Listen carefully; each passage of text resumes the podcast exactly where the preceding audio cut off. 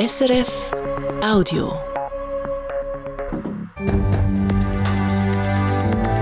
SRF 1, jetzt mit dem Regionaljournal. Und das ist das Regionaljournal Graubünden am Mikrofon der Mark Melcher. Für Klimaschutz und Biodiversität das Prättigau und das Vorarlberg spannend sind im Bereich zusammen. Mehr Schnee als normal, aber auch wärmer als normal. Ein Blick auf die Wetterdaten von dem Winter. Denn Regeln für Hundehalter sehen überall in der Ostschweiz ein bisschen anders aus. Ein Kanton zieht jetzt die Schrauben an. Und das Wetter, vor allem im Süden, ist es bewölkt, im Norden morgen eher freundlich.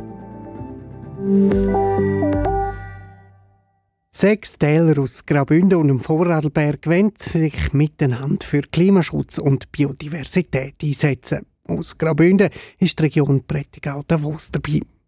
Anfangen tut das interregionale Projekt in den nächsten Wochen. Im Fokus stehen Schulklassen aus der Region. Dani Sager. Das Projekt Genau ist eine überregionale Plattform, wo sich über die Grenzen aus mit aktuellen Nachhaltigkeitsthemen befasst und der Bevölkerung mit Aktivitäten will Anregungen geben für den Alltag, sagt Georg Fromm von der Regionalentwicklung Davos-Brettigau. Die Idee dahinter ist, dass man für die Themen vom Klimaschutz, Umgang mit dem Klimawandel und vom Biodiversitätsschutz sensibilisiert und probiert, das eine oder andere der Bevölkerung auch äh, ein Angebot zu machen, dass sie da sich auch betätigt oder dass sie auch aktiv wird in gewissen Bereichen. Nebst Prättigau Davos sind auf der Vorarlberger Seite fünf Regionen dabei, unter anderem das Grosse Walsertal, Brandnertal und das Montafon. Das überregionale Projekt ist auf drei Jahre angelegt und wird von der EU und der Schweiz mit einem Gesamtbudget von rund 370.000 Euro unterstützt. Die Schweiz gibt dafür Geld aus dem Topf der Interreg-Förderung und die Region Prättigau-Davos steuert fast 40.000 Franken bei. Davon gut 10.000 in Form von Geld. Der Rest ist die Arbeit auf der Regionalentwicklung.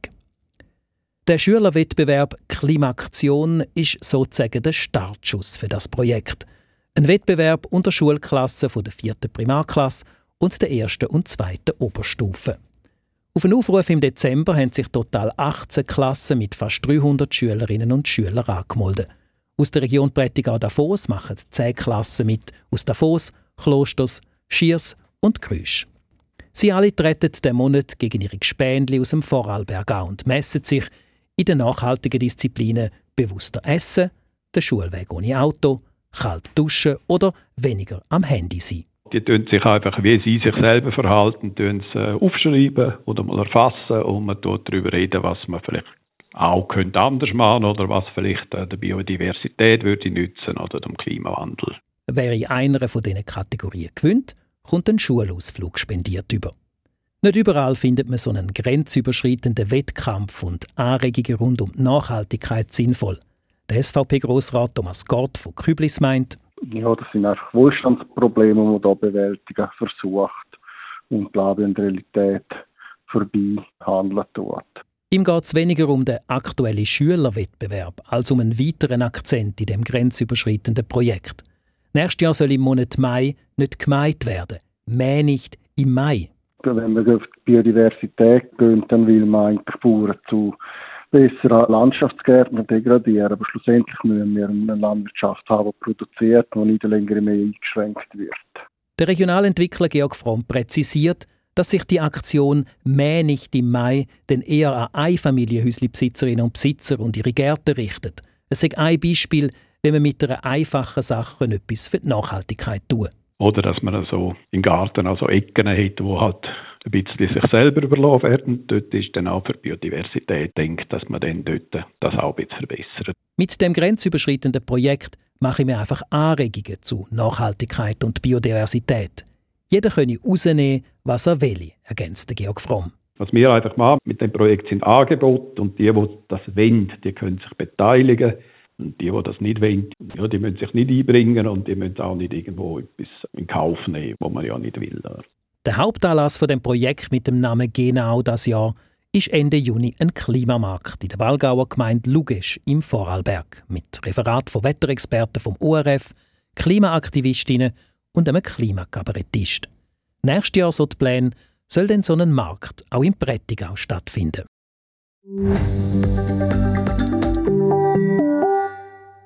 Für knapp eine Milliarde Franken hat man im Kanton Graubünden letztes Jahr gebaut. Gut 4% mehr als im Vorjahr.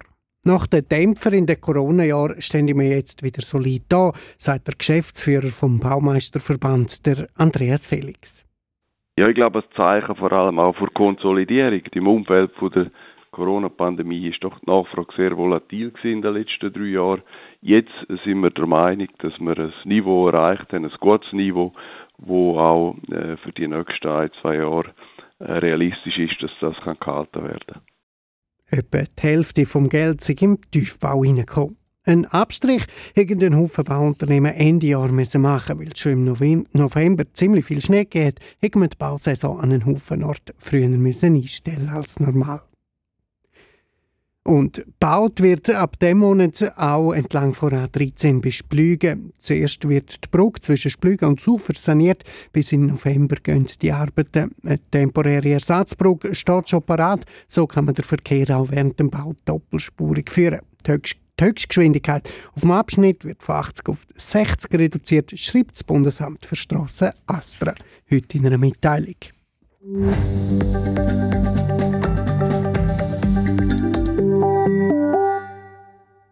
1. März, der Tag, wo aus meteorologischer Sicht der Frühling anfängt und in ein paar Regionen auch aus traditioneller Sicht.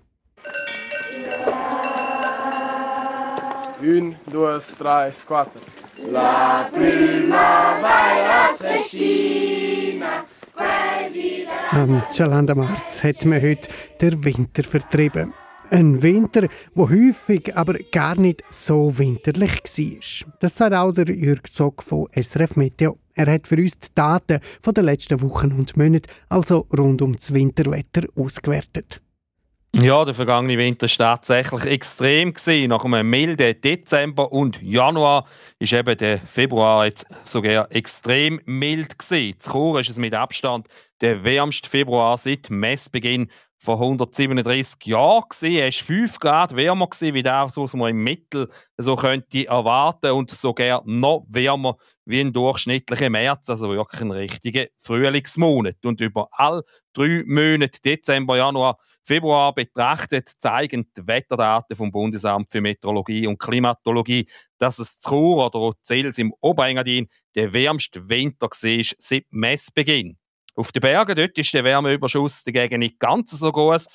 Swiss Fluojoch liegt auf Platz 5 auf der Hitliste der wärmsten Winter.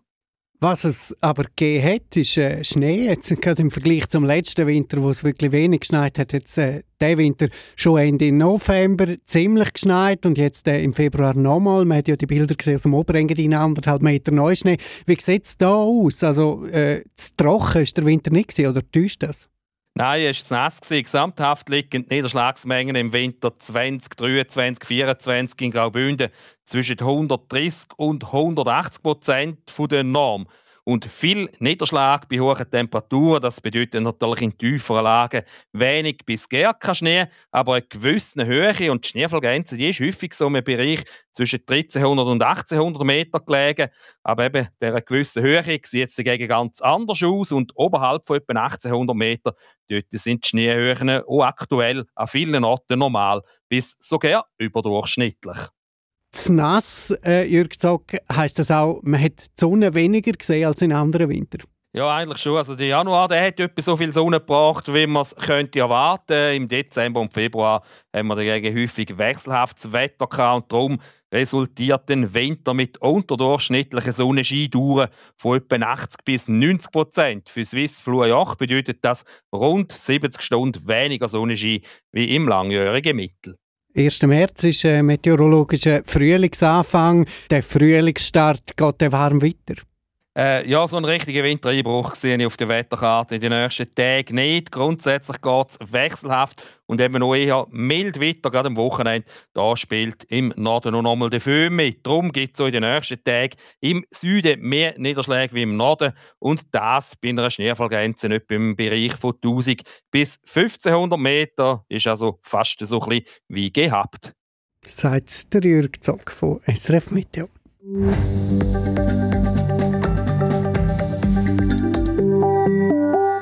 Radio SRF 1 mit dem Regionaljournal am 20 vor 6.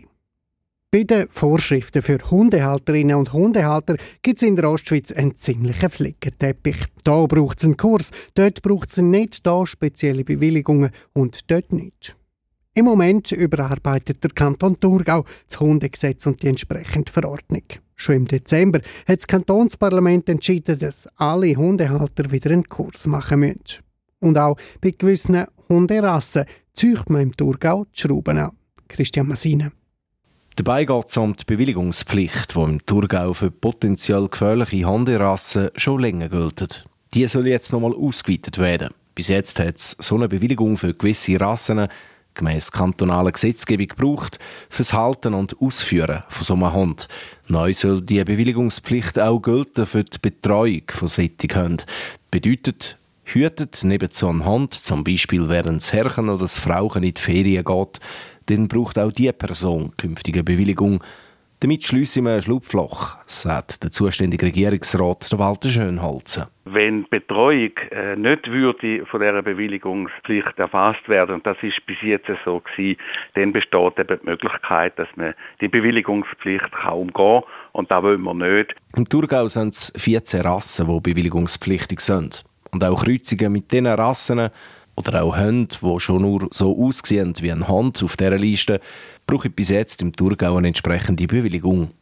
Da wiederum soll es dafür dann eine Erleichterung geben. Wer eine Mischlingshand hat, mit Abstammung von inneren von diesen Rassen, der soll künftig die Möglichkeit haben, sich an den Umständen von dieser Bewilligungspflicht zu befreien.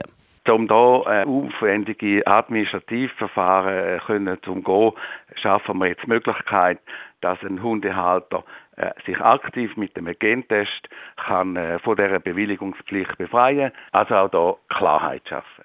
Profitieren vom neuen Hundegesetz wären die Halterinnen und Halter von sogenannten Nutzhunden. Nicht nur Blindenhunde, künftig sollen auch Besitzerinnen und Besitzer von Herdenschutz, Jagd, Polizei oder auch Therapiehunden keine Hundesteuer mehr müssen zahlen Schon letztes Jahr hat der Thurgauer Grosse Rat entschieden, dass künftig wieder alle Hundehalterinnen und Hundehalter im Thurgau in einen Kurs müssen. Bis jetzt haben da nur die müssen, die eine Hand haben, die ausgewachsen schwerer ist als 15 Kilo. Eine Hundekurspflicht kennt auch der Kanton Glarus. Dort müssen alle, die das erste Mal eine Hand haben, in einen Kurs gehen und auch jeder und jede, die sich eine Hand mit erhöhtem Gefährdungspotenzial zutut, braucht dort eine Bewilligung. In den anderen Kantonen in der Region namentlich St. Gallen, Graubünden und die beiden Appenzell, gibt es weder noch. Man muss nicht in einen Hundekurs und es braucht auch für die potenziell gefährlichen Rassen keine Bewilligung. Damit geht der Kanton Thurgau mit seinem neuen Hundegesetz also deutlich weiter als die meisten anderen Kantone. Und an dem Kurs will man auch festhalten, sagt der Regierungsrat Walter Schönholzen. Auch mit dem neuen Gesetz, wo jetzt noch die letzten Lücken schliessen, aber auch Klarheit schaffen soll. Der Kanton Thurgau hat immer gesagt, nein, das ist eine latente Gefahr. Auch in den Beratungen zu der parlamentarischen Initiative wegen der Hundeerziehungskurs ist das völlig unbestritten gewesen. Und darum haben wir müssen sagen, dass wir an dem festhalten. Es geht darum, den Mensch vor gefährlichen Tieren zu schützen, aber der Vollzug muss praktikabel und klar sein und darum äh, die Anpassung. Eine Anpassung, die als nächstes jetzt nochmal ins Thurgauer Kantonsparlament in Grossen Rat kommt. Der Christian Massine. Sie hören das Regionaljournal Graubünden auf SRF 1 um 5 vor 6 Zu der Wetterprognose heute mit dem Simon Eschle von SRF Meteo. Heute geht es mit Wolken weiter. Der Niederschlag der lädt dann über die Nacht ein bisschen an. In den Südteil geht es ein bisschen weiter. Morgen hat es dann auch wieder in Südbünden die meisten Wolken. Die schwappen auch immer so ein bisschen Richtung Mittelbünden, Nordbünden über. Aber Nordbünden mit zeitweise sonnig gibt es am meisten Sonne. Südtäler eben grau, hat immer wieder Niederschlag, aber rund 1500 Meter aufwärts ist es dort der Schnee. Sonst auch etwas los, es kommt nämlich noch ein starker Südföhn auf. Entsprechend Temperaturen hoch, im Rheintal gibt es morgen um 15 Grad, Safietal um 10 Grad. Am Sonntag hat es dann überall mehr Wolken, auch Mittelbünden gibt es dann öppe die Niederschlag und der starke Föhn der lädt dann am Abend nach. Bis dann gibt es aber nochmal einen sehr milden Tag. Das sind die Meldungen vom Tag. Bewusster essen, der Schulweg ohne Auto oder weniger Strom übers Handy verbrauchen. Ein aktuelles Projekt rund um den Klimaschutz zielt vor allem auf Schülerinnen und Schüler ab. Vom Vorarlberg über das Prättigau bis auf Davos machen um die 300 Kinder und Jugendliche mit bei dem interregionalen Projekt. Es ist die erste Aktion, die auf beiden Seiten vom Rätikon Anregungen geben zu, zum nachhaltigeren Leben. Für knapp eine Milliarde Franken hat man im Kanton Graubünden letztes Jahr gebaut, gut 4% mehr als im Vorjahr. Nach den Dämpfer in den Dämpfer in den Corona-Jahr stehen wir jetzt wieder solid da, heisst es vom Baumeisterverband. Etwa die Hälfte vom Geld sei im Tiefbau hineingekommen. Und gebaut wird ab dem Monat auch entlang von A13 bis Splügen. Zuerst wird die Brücke zwischen Splügen und Sufer saniert. Bis in November gehen die Arbeiten. Eine temporäre Ersatzbrücke steht schon parat, so kann man den Verkehr auch während dem Bau doppelspurig führen. Die Höchstgeschwindigkeit auf dem Abschnitt wird von 80 auf 60 reduziert. Das schreibt das Bundesamt für Strassen Astra in einer Mitteilung. Das war es vom Regionaljournal Graubünden für heute. Im Internet finden Sie uns rund um die Uhr unter srf.ch-audio oder in der SRF Play App. Mein Name ist Mark Melcher. Ich wünsche Ihnen ein schönes Wochenende. Das war ein Podcast von SRF.